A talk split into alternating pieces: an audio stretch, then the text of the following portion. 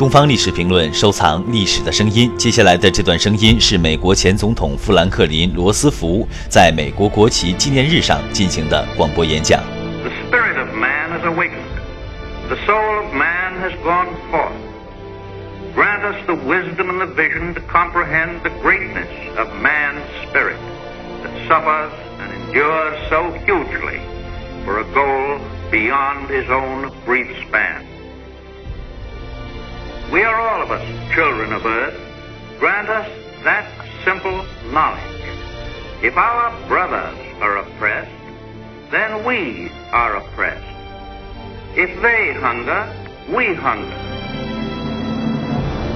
If their freedom is taken away, our freedom is not secure.